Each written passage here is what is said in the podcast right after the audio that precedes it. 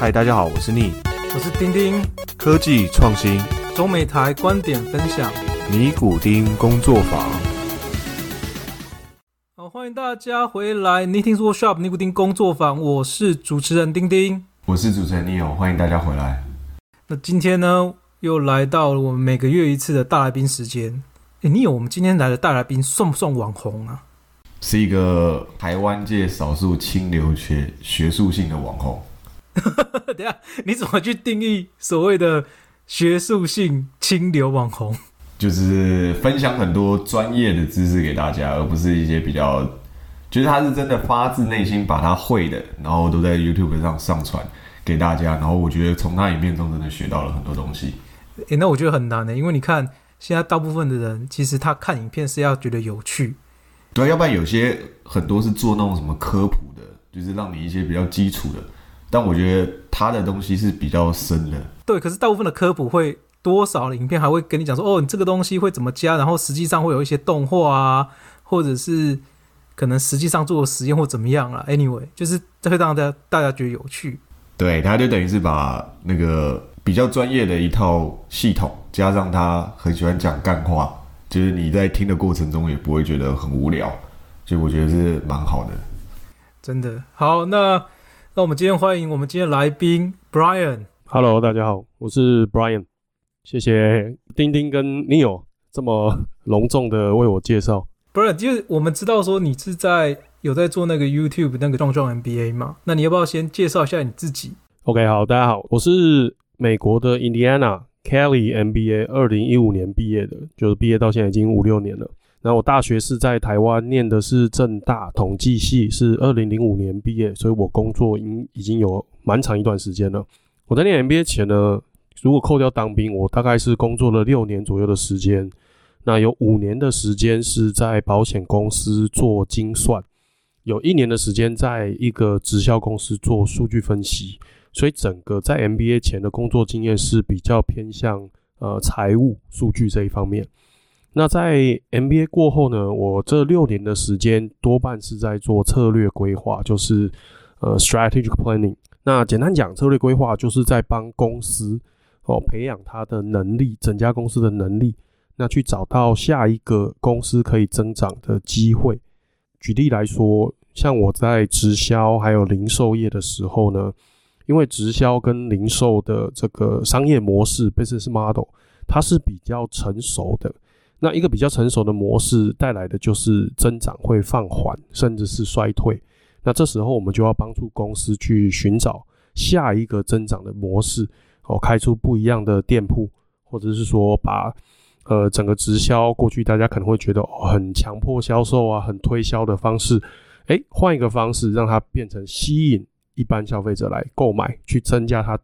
我们整家公司成长的动力。那后来我到了一家药局，那是我最近的一家公司，它就是比较小而且比较新的一家公司。那它的着重的重点呢，是它那时候增长是很快速的，因为它还在一个高速发展的阶段。可是呢，它里面的经营者跟它里面的管理阶层，就观念上会比较老，会比较有点蛮干的那种方式。所以这时候的课题就比较多，是在帮助公司的管理层，还有整家公司如何帮助我们，呃，如何跟上整个世界或者整个商业的潮流，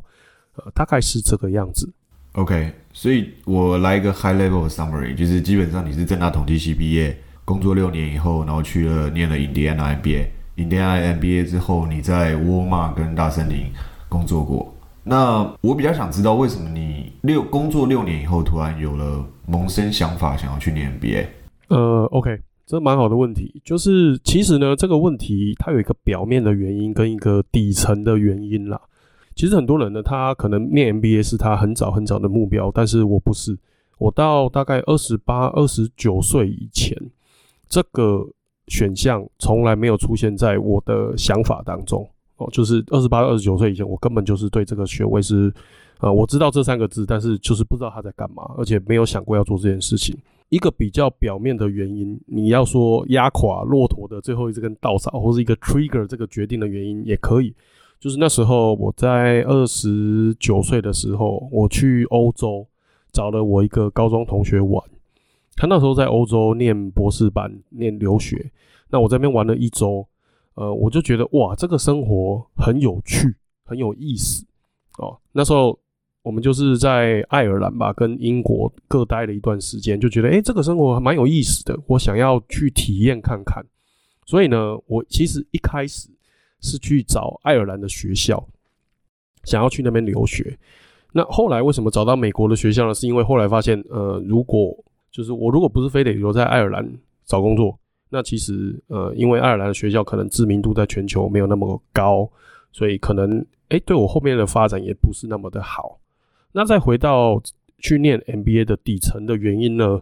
其实我在做精算，刚刚说完，我做了精算做了五年。其实我在更早的时候，我就渐渐的觉得，其实这个工作不是我喜欢的。可以做，那收入也不错。可是这个工作，我觉得我不太可能做一辈子。就像我的一些同事一样，哦，从二十几岁一直做到五六十岁退休，这不是我喜欢的。只是我那时候，呃，我可以说，呃，我没有那个能力去找到别的工作。那那时候我也有尝试去其他行业啊，其他的职能的履历，但是收到的结果都很不好。我就发现，哎，我缺少了这个能力。那后面才渐渐的研究说，哎，我如果需要改变，我该怎么做？最后才做出了这个决定，说，OK，那既然我想要换一个地方生活看看，那再加上我需要去改变我现在的工作模式，那最后就决定说，念 MBA 是一个比较合理的方式。我第一次听到有人是因为想要去体验不一样的生活去攻读 MBA 的，因为。因为大部分的 MBA 的人都跟我讲说，哇，读书的时候超痛苦、超累，每天 case 超多，然后忙到三更半夜。就是我，我觉得就像我刚刚说了，它是一个表面的原因。那事实上有一个更底层的原因是，我想改变。只是如果我那时候一直没有去找我朋友玩，我可能那个时候就是在台北跟上海继续着过着我本来的日子，然后心中想要改变，但是又不知道怎么办。只是因为那一趟完了以后，我发现，哎。他的生活好像，我希望我人生中有这么一段时间也有这样的生活，那我来看看我有没有可能过这样的生活吧。它就变成一个呃，整个驱动这个决定的一个动力啦，应该是这么说。但真正重要的还是可能还是像丁丁之前听过的，就是哦，我为了我职业生涯的提升或者改变。但我觉得两两个都是可行的啦，就是其实。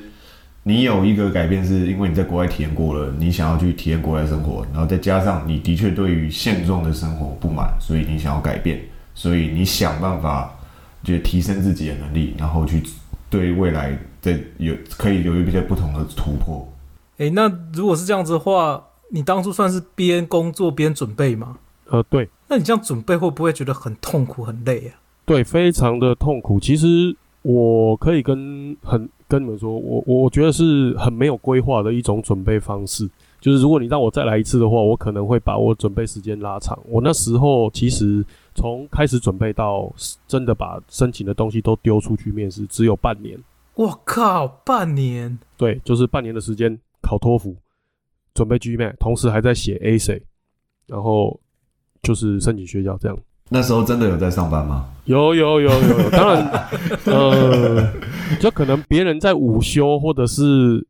在通勤的时候，可能我也不是说那种特别拼的啦，但就是说别人在午休的时候，我可能在改 essay，或者说在通勤的时候，我可能会念个几题 GMAT，或者是说去试着在脑中去想一些，比如说托福的口说要怎么回答，或者说托福的作文要怎么写，这样。所以就也是挤压了你工作以外的时间，本来你可以拿来休息的，或是你可以拿来 relax，但是你把它拿来就是做准备 GMA 啊，然后准备托福啊，准备 AC 这些的准备。所以其实后面就是你，你虽然申请上 MBA 是看起来就是是成功的一件事，但其实背面你也付出了很多努力跟辛苦。对，但就像我刚刚说，如果你让我再来一次，我可能不会做这么匆促。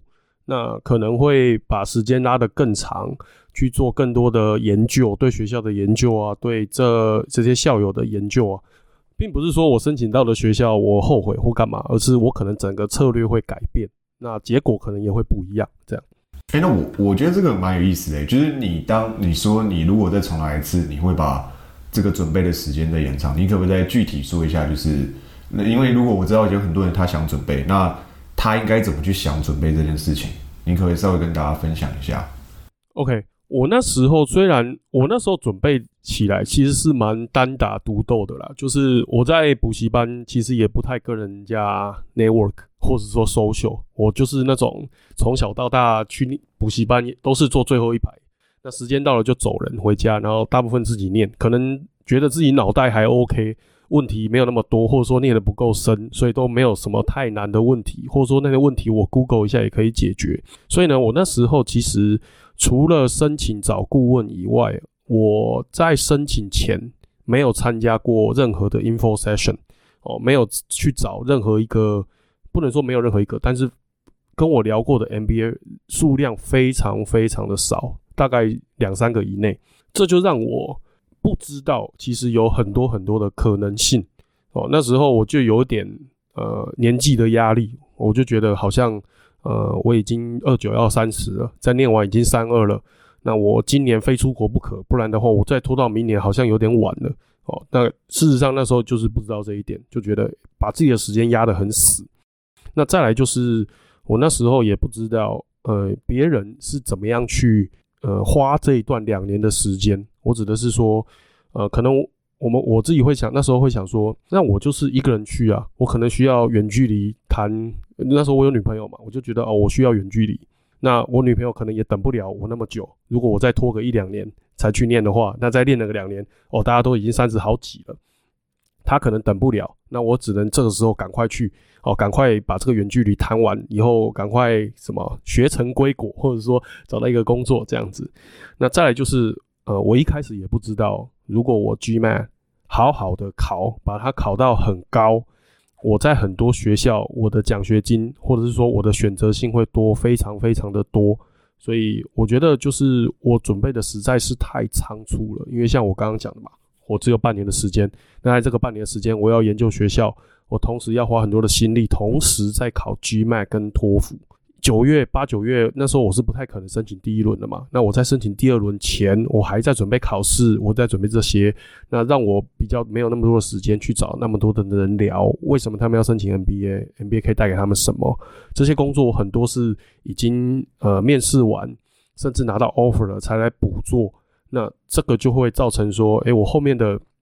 选择性变少很多，或者是说我没有为我这个做出最好的规划，应该这么说。那你觉得像你这样准备那么仓促，对你后来在印第安纳攻读的时候会有影响吗？哦，多少有一点，但是这个我也可以讲，就是我其实念到一半的时候，我一度有一点点觉得，好像这不是我选择来说最好的学校。那后来呢？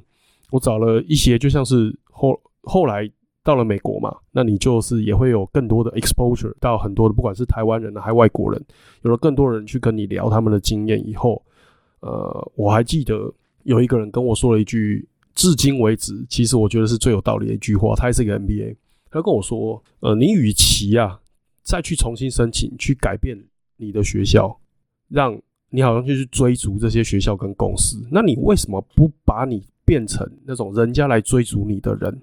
就是说，你们印第安纳已经是一个很不错的学校，在很多人眼里看来已经是很不错的学校。你以你有很好的工作经验，当然那时候我自己也不觉得啦。你有很好的工作经验，你念了很好的学校，你现在还要想去追逐更好的学校或更好的公司，那你为什么不把自己变成一个很强的人，让公司来追逐你？后来我仔细的去思考了这段话，当然也就没有再去想说我还要重新申请学校或换学校这回事啦。那但是我觉得这句话其实影响我蛮深的，呃，变成是说，因为我们有时候去讲找工作啊，或是去谈一些呃方顶的机会的时候，会觉得说，嗯，我比较年轻的时候会觉得说，哎，我好像低这个公司一截，毕竟我在求职有求于人，那。其实你一个比较成熟的，或者说你在念 MBA，甚至是你在申请学校的，有人有些人可能会跟你说，其实你们是平起平坐的嘛，就是你在找学校，学校也在找你，就是你有求于学校，学校也有求于你，你在找公司，公司也有求于你。这个心态是我听完这句话以后，当然后来有经过一段的实验啊、实践啊、内化以后啊，真正的才实践说，对，没错，我有一些价值可以提供给别人。那并不是说我后来就觉得哦，我这个人很有价值哦，很高傲哦，学公司都来求我，而不是我们去发掘自己真的有价值的地方。那不用随时好像都是有求于人。那这时候，哎，你也会比较 confident，你也会比较清楚自己能做出什么事情。我觉得这个就是说，当我在前面准备的比较充足的时候，这些讯息其实我在前面如果花很多时间去参加 info session，去参加 coffee chat，去像现在很多人。啊，他可能申请到很好的学校，在申请学校之前，他们可能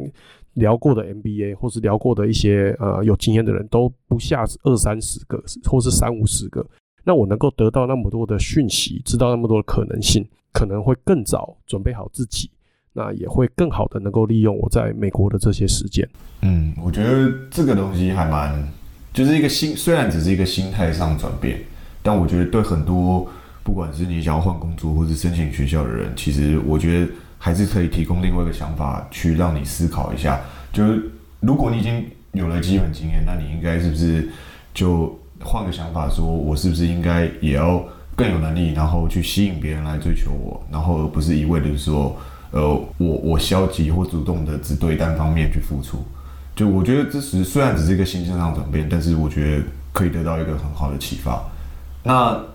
因为你刚才讲到印第安纳这个 U I 这个学校嘛，那我基本上对这个学校的认知就是，因为我是塞那个塞提克球迷嘛，然后 Brad Stevenson 是印第哎，他是印第安纳人嘛，对不对？然后我们对，然后我们学校也选了一个印第安纳先生嘛，印第安纳先生之前的那个 l o n g f o r Romeo，你可不可以？就是我觉得可能有些听众他们对于印第安纳这个学校还是比较陌生，你可不可以跟大家介绍一下这个学校是怎么样子的？呃，其实基本上我们印第安纳这一整州呢，就在美国的中间偏东，虽然我们叫中西部了，哦，那是在一个中间偏东岸的地方。如果你想要想象以一个台湾的 scope 来想象的话，它大概就在南头这种，就是完全不靠海，是在内陆的地方。然后这个地方呢，是一个很传统美国的地方哦，大部分的城市也不太大，是乡下。那印第安纳，我觉得可以讲三个特色哦。第一个，它在这个中西部的 lifestyle，它是在比较乡下，所以你会有很多的时间去接触到很多很美国的事情哦。就是如果你在呃，你会体会到哦，周末我在美国就是可能什么烤肉啊、踏青啊、运动啊、健身啊，大概就是钓鱼啊这些，就是在印第安纳你会体会到的。那也因为它的所在地的关系。所以呢，你会比较多的机会，不管是工作、生活，大部分都是在所谓的中西部。那周边大概是芝加哥、哦底特律，或者是 Louis Louisville 这种中西部的一些大城市，大概是以这一区为主。呃，再来就是呢，我们学校哦，它是一个以 marketing 为主的一个学校，所以呃，我们有。大约百分之五十甚至更多的人，我们一届招一百八到两百人嘛，大约是百分之五十或者是更多的人，他的求职的意向，不管他之前是做什么，他求职的意向是在做 marketing。那我刚刚也说，因为我们 location 的关系，我会觉得，如果你是想要学金融方面的，你根本不要申请我们学校。就是如果你第一没有身份。哦，第二，你是一个台湾或者说外国人，对美国人来说是个外国人，那你想找金融相关的，不是财务哦，金融相关的，你就是不用申请我们学校，浪费你的时间跟钱，因为你跟金融啊，像是什么投行啊、banking 啊这些，其实总部都是在东岸嘛，或者说很大很大的城市，那那些是非常非常重 network，network 其实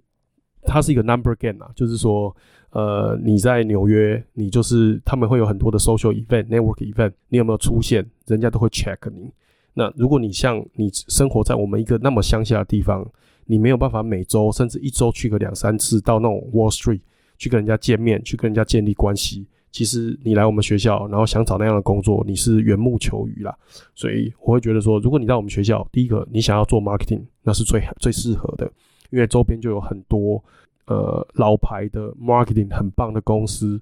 不管你有没有办法拿到他们的职位，但是你去跟他们的主管，你去跟他们校友去聊，你也会学到很多东西。那再来，其他我们的职能也是比较平均，像除了金融以外，我当然我们还是有很多美国人一部分美国人到我们学校是去找金融的工作，那是因为他们有 background，他们有 net network，他们有 connection。那我们其他比较好的，像是财务，像是 supply chain，哦，像是 consultant 都还不错，这这都是可以选择的地方。那最后一点，我会觉得我们 MBA 整间学校，呃，比较有特色的是，我们很重视 personal branding。那因为我们是一个 marketing 的学校嘛，所以其实不管你是修什么样的主修，你多少会上一两门 marketing 相关的课程，就是除了最基础的 marketing 以外，几乎百分之百每一个人都会再多修一两门跟 marketing 相关的课程，去了解到你怎么样建立你个人的品牌，这可以让你更容易的去了解到。说，不管你今天在，假设你今天在 finance，你更容易的可以去了解到说，你们公司或者是说，呃，你们整个大老板他到底在思考一些财务决定的时候，他背后是出于什么样的因素？为什么要投资一些呃广告明星？为什么我们要投资一些新的 channel？为什么要投资在一些呃吸引一些新的顾客上？如果你只是站在一个呃，supply chain 只是站在一个 finance 的角度，你不一定可以了解到这整段的决策的过程。但是因为我们很重视这一块，所以呃，我会觉得呃，你会有更多的知识去了解到这些。那剩下的，你到了印第安纳的生活，就像刚刚 Neil 说的，其实篮球是我们这一周很重的一个呃体育活动，很重要一个体育活动。那我们 Indiana University 其实在美国算是一个很传统的篮球名校。呃，你会，如果你想要找一个对学校、对这一个州都非常非常有认同感的学校，哦，就是说你会很爱这个学校，这个学校也会很爱你，或者说跟你有这个 connection，呃，很强的一个学校，那其实到我们印第安纳来是非常非常的适合。我觉得这个介绍的很清楚，就是把基本上印第安纳的一些，不管是最基本的地理位置啊，然后学校的强处啊，还有你给了最终可能建议，就如果念 finance 的人。不用来申请一年啊，等等的。那你能不能说一个，就是你在攻读中的时候印象最深刻的一件事，不管是开心或不开心的，可以跟大家分享一下。呃，OK，OK，你是指念 MBA 的时候，对不对？整段 MBA 的经验是吗？对对对对，念 MBA 的整段经验。OK，嗯，其实。这一点其实我好像没有跟任何人讲过，就留给你们节目这样，就是独家独家播出啊，独家独家独 家，又不是什么很有名的人这边独家，就是我不知道 Neil 或者是 Kevin 有没有那个感觉啦，就是说你念了 MBA 啊，你每天都在试着去 reprioritize 你每件事情，你 MBA 每一天你要做的事情非常非常的多，你可能一天有三门课。三门课就是有三个 case，一个 case 十五到二十页英文，你全部念完。像我这种英文一开始念的比较慢的，你要是念三个 case，你可能要花八到十小时，因为它不是念完嘛，你要做笔记，你要做分析，你要准备上课要讲什么，其实要花很长很长的时间。我光如果从第一个字念到最后一个字，再把它的附件的那些图表啊、数据啊去看懂，可能就已经一个多小时过去了。你还要去用一些框架去分析，你要准备可能老师会问的问题，你要准备你准备发言讨论的问题，那真的一个 case 大概三小时，可是你已经花了四五个小时在上课了，你要花八到十小时去念 case，那你还要花时间去 network，要写信给校友，写信给公司，你要做一些公司的研究，哦，你要去呃参加一些活动，去见呃校友，去见去打电话。去准备你的履历，去修改你的一些求职的 profile。其实你一天二十四小时是不够用的，所以每一天你都会在面临你有哪些事情你放到后面，或者说我就不做了。哦，比如说我某些课某某一堂课的 case 我就不念了，但是你会面临到很大的压力，因为点到你你什么都答不出来。其实第一个蛮糗的，第二个你也会觉得自己啊没有好好珍惜自己念书的钱啊，这样子。所以呢，你面临这个压力，其实它。给你这段训练呢，呃，是很能够用到你后来的工作的，因为我自己有感觉到，就是说，呃，我比较年轻的时候，其实做的工作的 scope 比较受限嘛。其实我每一天就是把老板交代给我的工作做好，大部分就好了。虽然有时候是要加班到很晚，但是还是在一个很固定的 scope 里面。可是当你的职位往上，或者是说做的范围更大的时候，呃，像我后来有带人嘛，我带了八个人，那职位从专员到高级资深经理都有。那其实每一个人你要去应对的方式不一样，你要去回顾他们的工作。那同时你有老板要沟通，你有东西要 deliver，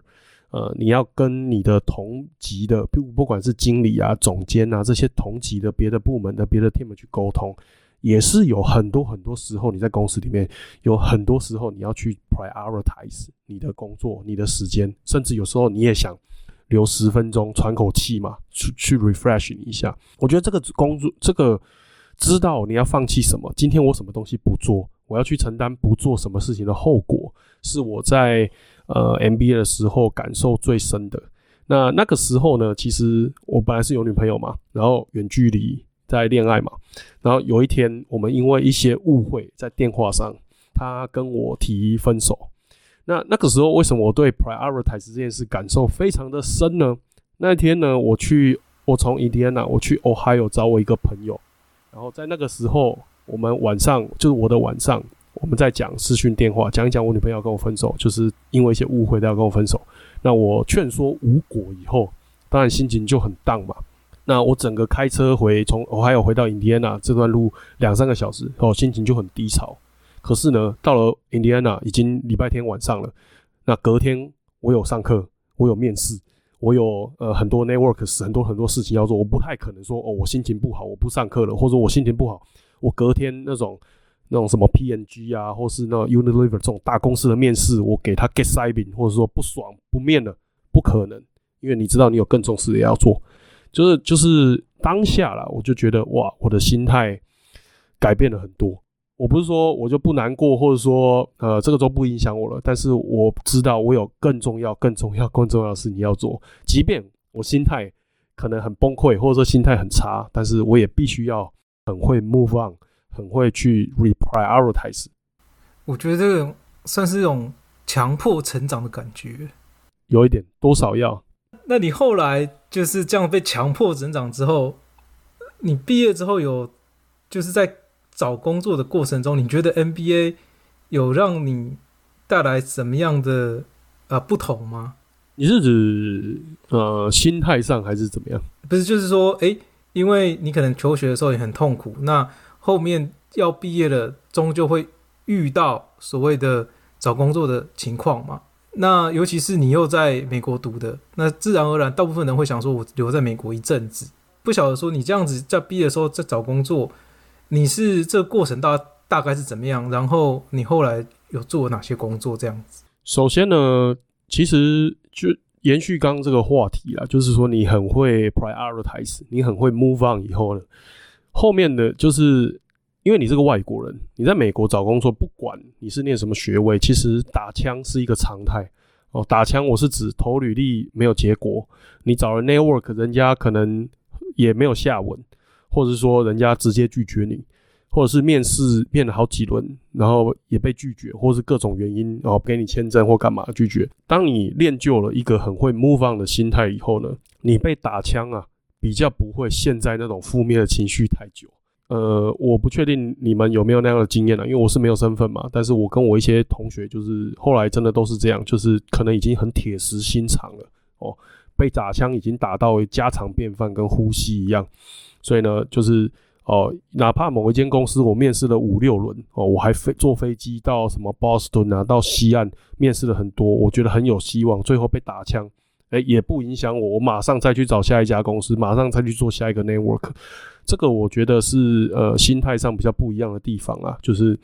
因为你找工作的方式也会改变，那你面对的环境也跟你本来的主场，譬如说台湾哦不一样，所以这些心态上会做改变。这倒是真的，因为有一次美国留学生刚毕业没有身份，可能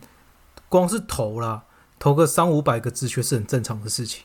对啊，因为你在美国，你找工作的方式会很多元嘛，就是投履历那是最基本的，基本中的基本动作了。你投的量一定是台湾的好几倍，甚至数十倍啊！啊，也，那你打枪的量也是会这样指数的增长嘛？那你后来在，因为你本来在台湾工作嘛，那看起来你后来就是都在离开台湾工作了。那你觉得这种所谓的台气跟外气？就台湾的企业啦，叫台商啦，哦，然后还有你在国外，不论你在可能美国啦、欧洲啦，或者是中国大陆啊这些地方的企业，你觉得有什么样的不同？蛮好问题，因为好我在美国那时候，其实毕业以后，其实中间实习的时候，我就有找到美国的实习，是一个很纯美国的公司，然后整个公司百分之九十九是美国的那些白人或黑人啊，或者是就是很纯的美国人哦，就我跟一些少数人是那种有国际的背景的。那后来我毕业的时候，其实也有找到呃一个美国当地的工作，那大概做了一段时间以后。我才回到亚洲，到中国去工作。那我觉得以台湾跟不管是中美这个，毕竟中国跟美国都是很大的国家嘛，所以呢，如果是以这样来比较的话，我觉得你在中国或美国工作，第一个你的 scope 会变很大。为什么呢？因为不管你是一个 B to B 或 B to C 的公司啦，台湾毕竟它的市场规模是两千三百万人，你的外商你到台湾也是一样，因为它你在台湾就是一个 branch，那你面对就是那两千三百万人的市场。但是呢，你在美国是一个三四亿人的市场，你在中国你是十几亿人的市场，那个 scope 都比台湾大很多。那 scope 大很多会怎么样呢？你的公司通常也会 size 变很大。就是如果你是同样产业或是同样类型的公司，你在台湾可能全整家公司是几百人，可是你在中国、在美国，整家公司是上千人的这个规模。那我觉得这些啊，呃，有几件事情其实是蛮重要的。就是第一个，呃，我们常常会说叫做 visibility，就是你自己的能见度，还有你这个公司，呃，应该说你这个工作的能见度，在一个几百人的场合，你可能呃很容易的做一些事情，你要让你们公司的 CEO、CFO 或者说 VP 去看到，那个难度跟几千人。你做的工作，你这个人，你要让你的 CEO、CFO 这种高层去看到，那是不同的难度的。所以呢，呃，你如果在台湾，跟你到中美这些比较大的公司，我觉得最优先要注意到的是这一件事情。为什么这个这么重要？因为我们出来工作嘛，都是希望从工作中获得成就感。除了钱以外啊，你还要获得成就感嘛？你觉得自己做的事情是有意义的。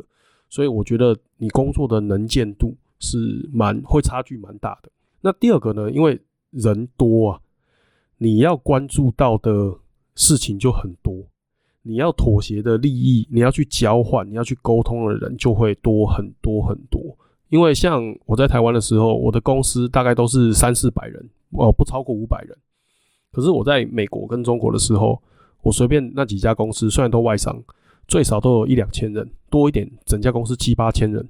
哦。那你做同样的事情，有可能别的部门也在做，或者说你要做一样事情，可能会影响到的部门会非常非常的多。那也要顾虑到的就会很多。那你要去了解到别人的别的部门的 motivation 是什么哦？别的部门为什么他来做那些事情？他为什么不答应你要做的事情？哦，或者是他为什么要跟你合作？你怎么样让他跟你合作？那人那么多的情况下，跟你在台湾，我不是说台湾的公司别的部门就不关心，而是你要去沟通的人，沟通的层级就会你在台湾的时候会小很多，可是你在大陆或者是在美国的时候，你会大很多。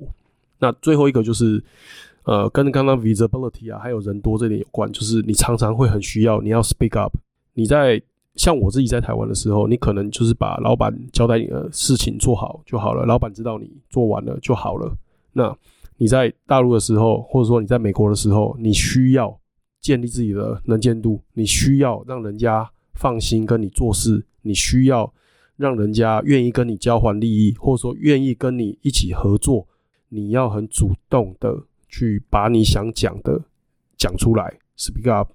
呃，让人家知道你是什么样的人，你会什么样的东西，你的个性是怎样。因为我们。出来工作，我是觉得啊，你在做生意或者在做工作，你最害怕的其实是不确定性。哦，我选择跟你这个人工作，但是我对你了解很了解很呃很浅，我不知道你是什么样个性的人，我不知道跟你合作是怎么样。那其实我对你这个人就不放心，那我就不会想要跟你合作啊。这是一个很很，我觉得是蛮简单，但是蛮重要的一个道理，大概是这三点。我觉得这其实展现出来就是。这种大的国家跟小的地区性的那种不同，像中国大陆就叫做狼性嘛，但是在美国就是说 how to show yourself，但是在台湾的话，可能啊大家就比较不会这样子，但是其实，在一旦整个的群体一旦扩大的时候，你不这样做，你就很难去让别人看到你。对，因为我觉得你讲的很好，就是说，当然，我觉得啦，不管是中国还是台湾还是美国，难免你在工作或者在求学或在任何时候，你会遇到一些手段比较粗鲁或野蛮的人。那我们很容易把这件事直接用狼性去替代啊，确实，其实你在外商，呃，这些人还是有，只是可能比例比较少，或者他手段看起来比较好看。啊，也许在一些比较大陆 local 的公司，呃，这些人可能会比较多。那不代表整家公司没有做事比较文雅哦，比较呃，大家说的比较好看的人，只是比例的多寡。但是如果你在这些组织，不管台湾、中国、美国，你都不去当一个 speak up 的人，那你我是甚至觉得你连一只羊都称不上，因为你是个 nobody 啊，you are nothing to me，这样。真的，你不帮你，其实别人更不可能帮你了。嗯，对啊。好，那今天很感谢 Brian 来做客我们节目。那当然，我们下一集会持续的来跟 Brian 聊一聊哦，包含